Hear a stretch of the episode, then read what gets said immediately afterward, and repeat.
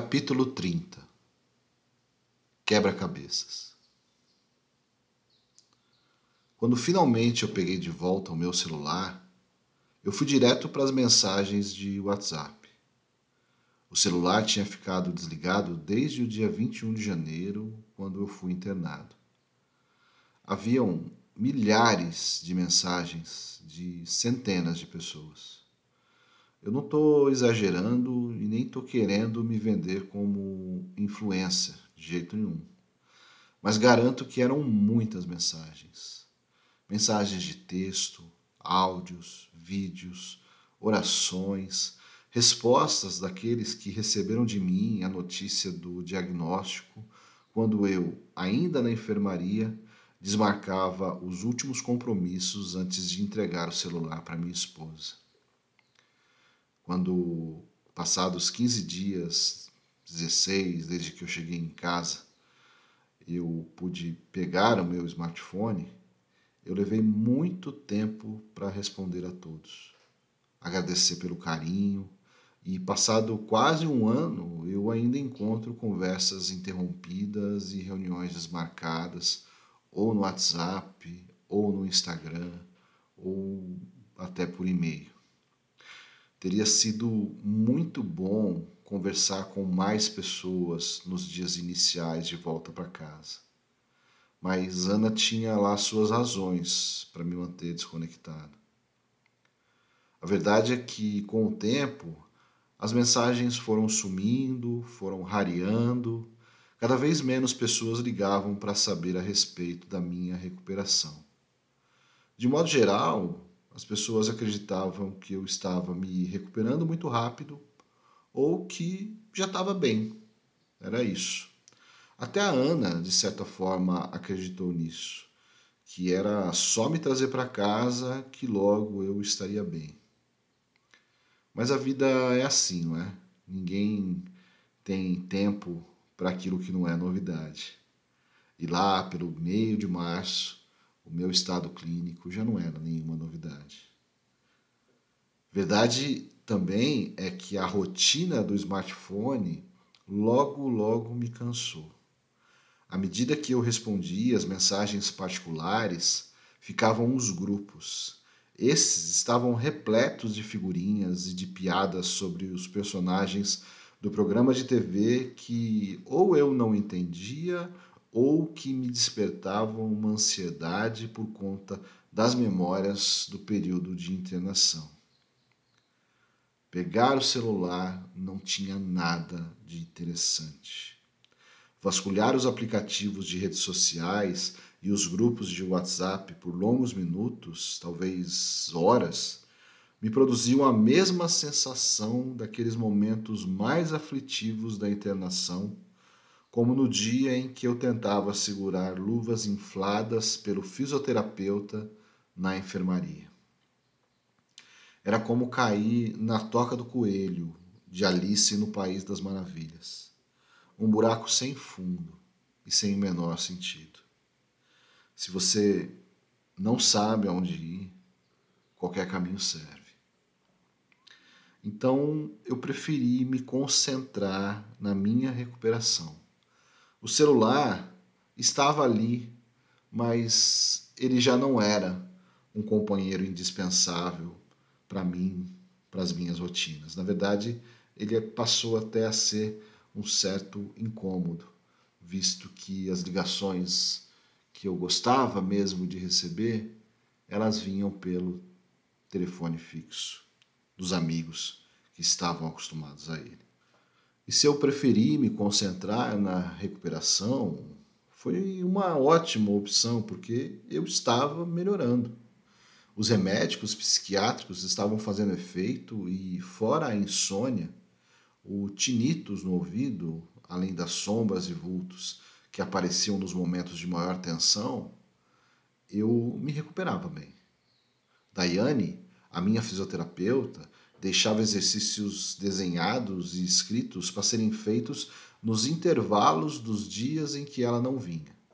E eu fazia com gosto. Levantar bola de plástico, tensionar elástico nas pernas, puxar pequenos pesos, eram simples, produziam dor e desconforto, mas eu abracei porque acreditava que a fisioterapia iria restabelecer a minha saúde.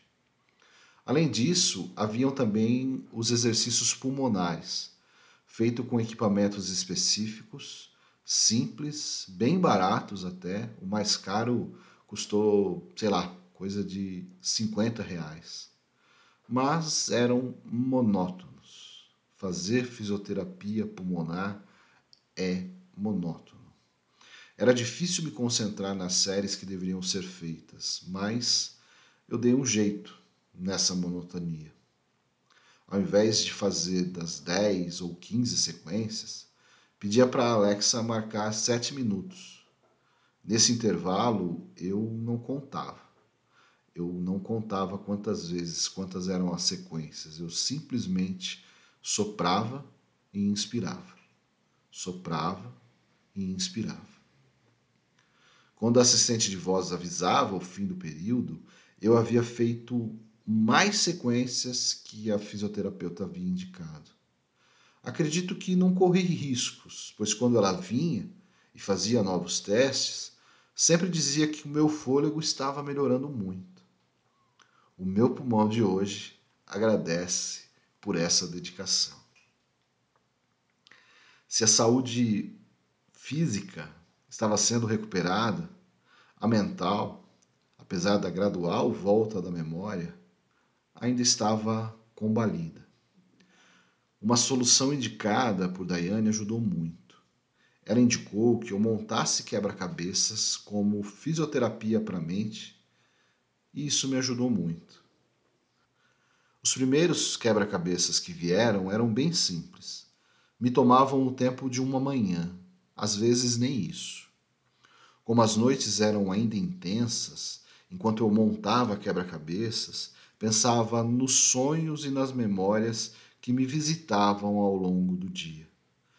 Sentado no meu escritório, eu anotava tudo. Anotar os acontecimentos diários no caderno, consultar a data no calendário da Alexa, eu já estava fazendo havia alguns dias. Mas anotar as minhas memórias, eu comecei enquanto montava quebra-cabeças. Os post-its, as canetas e o flipchart estavam ali à disposição e assim eu comecei a anotar as memórias que surgiam naquelas manhãs. Quem eram as enfermeiras que me visitavam? Quem era aquela mulher com uma espada batendo na ponta da cama? Que equipamentos eram aqueles que usavam em mim?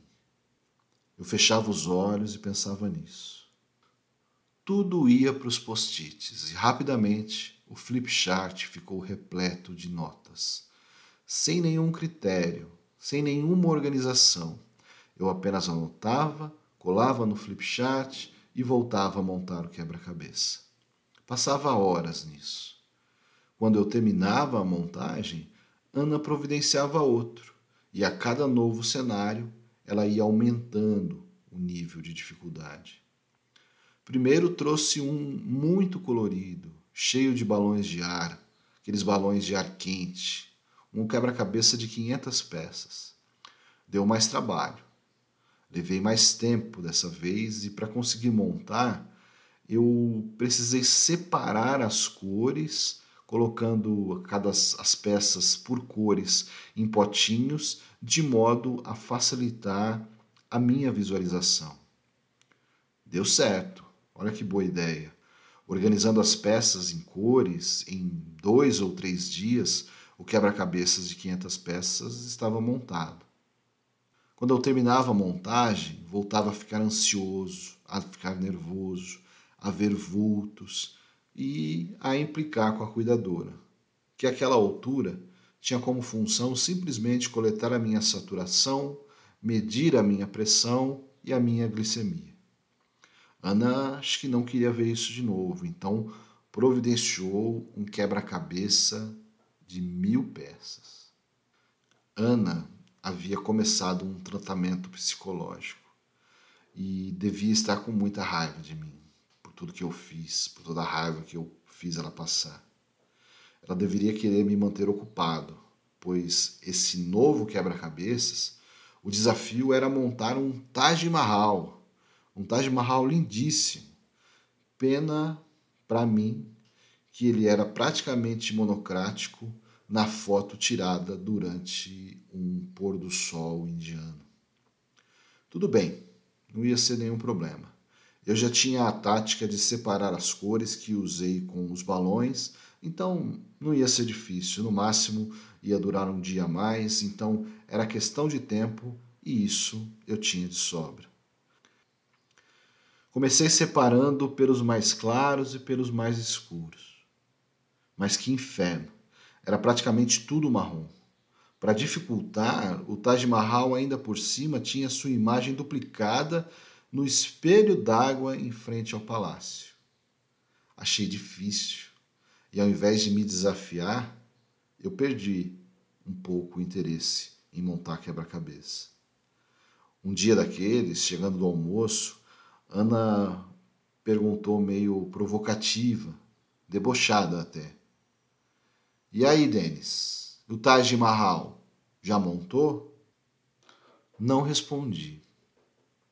Mas no íntimo eu pensei: ela tá me testando. Eu vou montar essa merda. Após o almoço, voltei para o escritório e tentei ser mais criterioso, separar por mais cores, mais que tédio.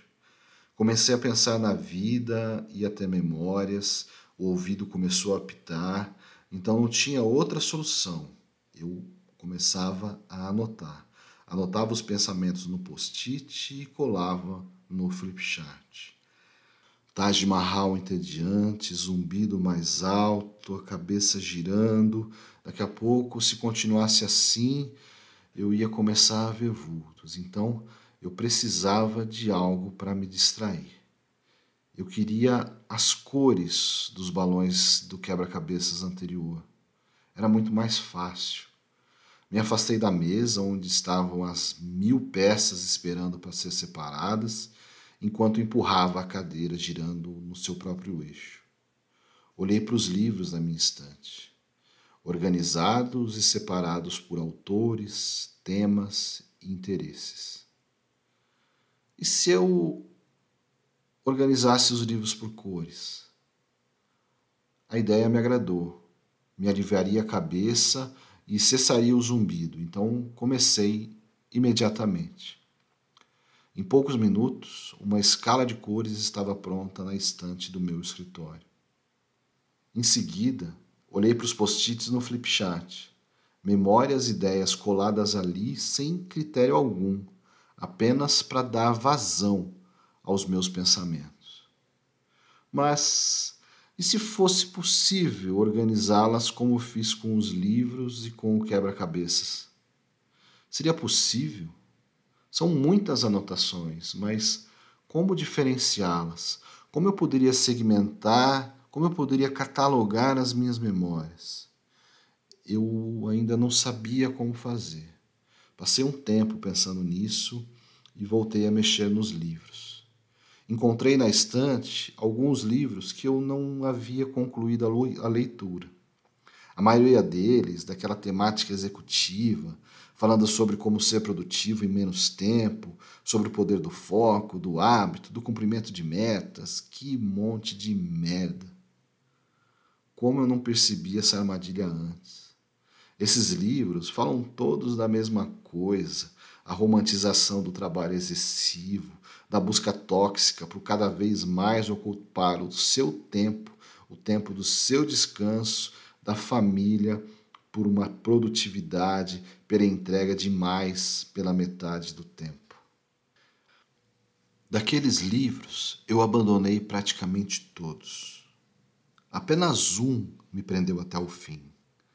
Devagar, como um movimento mundial está desafiando o culto à velocidade do Cao Honoré, onde encontrei conceitos muito interessantes sobre os quais adoraria escrever e falar a respeito. Mas o tipo de literatura que me prendeu naquele final de março foram as obras que eu já havia lido há muito tempo e que reencontrei a minha estante. livros como Anarquistas, graças a Deus, da Zélia Gattai.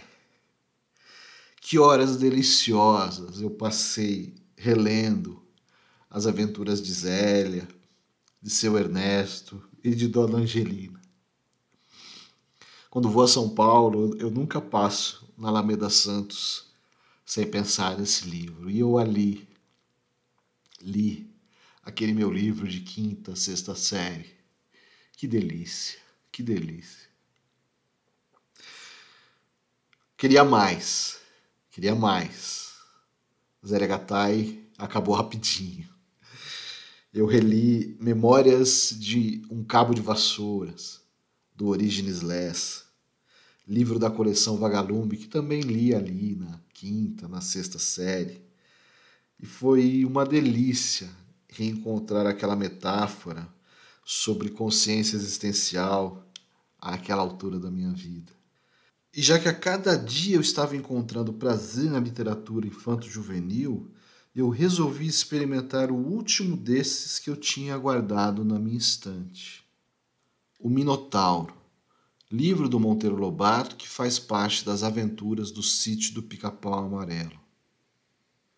Esse eu não reli, pois assim que comecei a folhear suas páginas, olhei para o flipchart cheio de post-its e tive uma ideia sobre como eu poderia classificar as minhas anotações. Foi só lembrar sobre como Teseu venceu o Minotauro que eu descobri como iria catalogar as minhas memórias.